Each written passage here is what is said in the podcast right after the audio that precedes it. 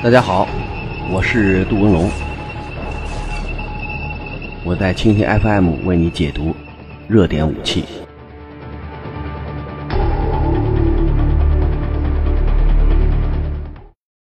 嗯，大家好，一天一种武器，一天一个视角，我是杜文龙，我在蜻蜓 FM 为你解读新闻中的武器。呃，今天八点半，呃，半岛方向又传来了第五次核爆声音。那么从目前证实的消息来看呢，第五次核试验已经完成。那么为什么在这个时间点会有第五次核试验？我想这是我们共同关心的一个比较大的问题。我总感觉呢，可能有这样几个原因促成了朝鲜的第五次核试验。呃，第一呢是内部原因。从目前看呢，呃，朝鲜在核武器小型化、轻量化、多样化这些方面呢正在进行努力，特别是在轻量化方面呢正在进行这个技术试验。从目前看呢，这三化是个幌子，因为从目前看呢，要达到这个所谓的三化难度极高。那经过几次的个位数的核试验，要想实现三化，这个是不可能完成的任务。所以目前我感觉频繁的进行核试验，有可能是在可靠性、实用性这些方面正在进行改进。特别是可靠性，你比如说核装置能否百分之百的成功起爆，这个我想是比较大的问题，对朝鲜来讲也是个天大的问题。如果你把那玩意儿扔过去以后，它无法起爆，无法落地成爆，这个也是无法接受的一件事儿。所以目前从朝鲜的这种核弹的数量、核装置的数量，以及呢它对于核这个要素的重视能力来看，解决这个问题至关重要的一把钥匙就是可靠性。没有可靠性就没有一切，哪怕你的弹做的再大、做的再粗、做的再难看都无所谓，当量大小都无所谓，只要能够可靠成爆，我想这个是最核心的一个要素。目前进行的第五次核试验都是验证核试验的可靠性，比如引信呀。另外呢，像炸药透镜系统，再加上这个核材料技术能否过关？至于说能扔哪儿去、打到哪儿去，这个对他来讲呢，应该是下一步要考虑的问题。我想这是第一个首要原因。那么第二个原因呢，有可能是通过目前的核试爆，再加上之前的潜射导弹试验以及陆基导弹的发射实验，向外界证明它已经具备了两弹结合能力。也不管真假，因为输送工具正在进行试射，然后呢，这个核装置也在进行试射。如果它的投掷物体跟运载工具能够结合到一起，这样它的核打击能力不仅仅是在朝鲜本土进行这个核爆炸，要形成一种远程的打击能力，同时呢，也可以证实自己的核能力正在从核装置向核弹头这个方向改进和发展。因为核装置藏在洞里边，多大呀？然后什么样，谁也不知道。能不能装上核导弹，形成两弹结合，这也是一个比较大的问号。那如果分别在两条路上试验两种车，这样就会产生一种联想。当然了，这种联想是朝鲜最愿意让周边国家这个感受到的。如果有了两种工具、两种能力的同时试验，那是不是就会以为朝鲜已经具备了这个核弹头的投掷能力，具备了把核装置变成核弹头的能力？所以从这点上犯去去分析，从这个自己家里进行的，它只叫核试验；只有打到战场上才叫核爆炸。虽然原理差不多，但是呢，它的作用、目的、效果完全不一样。这不是词汇的变化，也不是一个概念的堆砌。我想在这一方面呢，朝鲜肯定要通过这一声爆炸声。让周边国家感受到两弹结合对他来讲已是是一个事实。那么第三个原因呢，很有可能就是目前美国、韩国进行的已知自由卫士演练行动，给了朝鲜一个比较大的借口。那么既然自己在潜艇、航空母舰、远程导弹、战略轰炸机很多方面跟美韩相比有巨大的差距，那么弥补这个差距只能靠非对称。如果把核弹当成一个非对称的杀伤手段，这样就可以抵御对方的各种技术优势。你有再精密的电子仪器，再好的导弹，再强的航母编队，但是在核爆炸面前，它都是这个小菜一碟。所以以前赫鲁晓夫说嘛，这个在导弹和核武器时代，那不是几百万军队，那只是几百万穿着大衣的肉丸子。说明这种大规模杀伤性武器，它对于常规技术的抵消作用能够达到极致。当然了，前提是你敢用。从目前看呢，核武器这种威慑功能还是有余，实战功能还是不足。但是无论怎样，目前它所显示出的这种决心，应该是对呃朝鲜、呃对对韩国、对美国、对日本都构成了比较大的威胁。那么第四个原因很有可能就是他要摆出一副跟嗯韩国与时俱焚的这个架势，因为目前萨德系统进入让朝鲜感到不舒服，让周边国家也感到不舒服。同样呢，在老挝是吧？现在的侨委会和这个奥奥巴马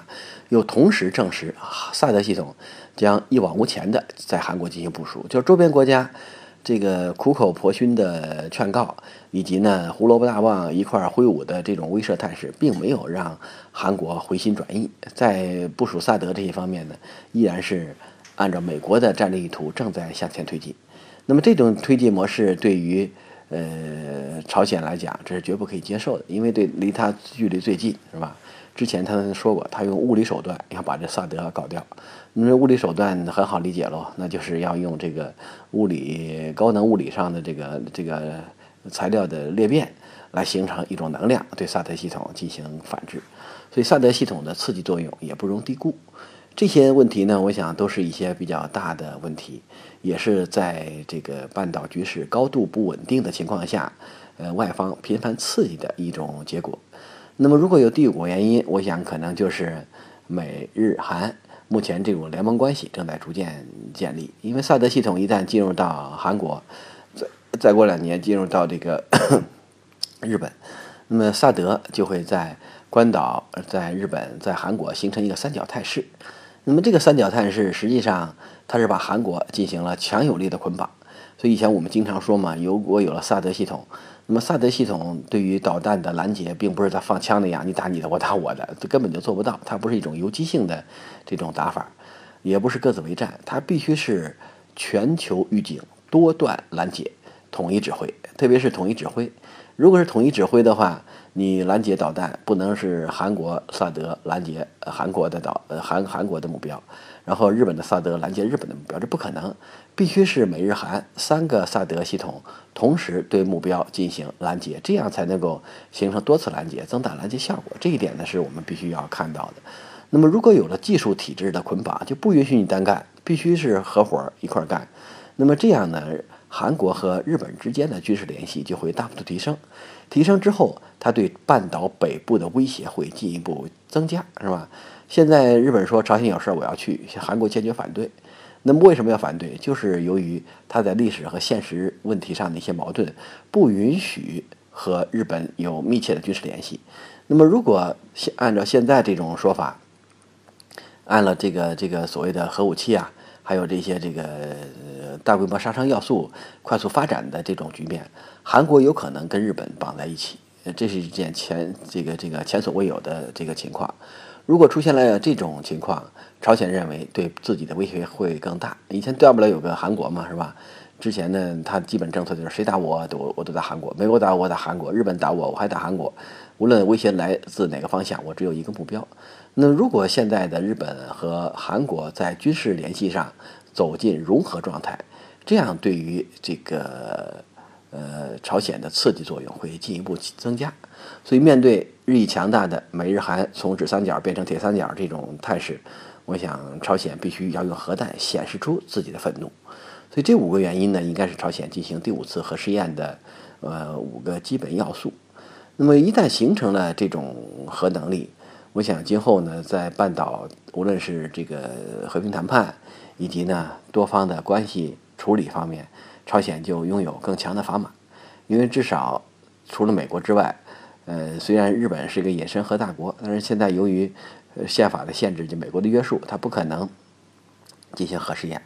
对吧？而且这个核武器、核能力跟这个作战这个距离还比较远。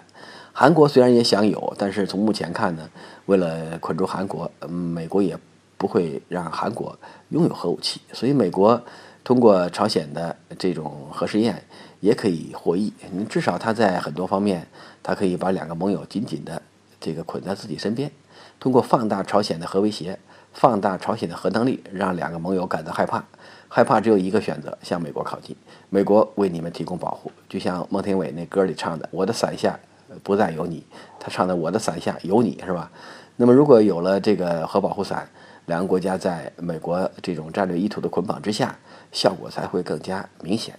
那么同时呢，美国向亚太地区转移自己的兵力部署，转移自己的作战能力，也找到了一个天然的黄金般的借口。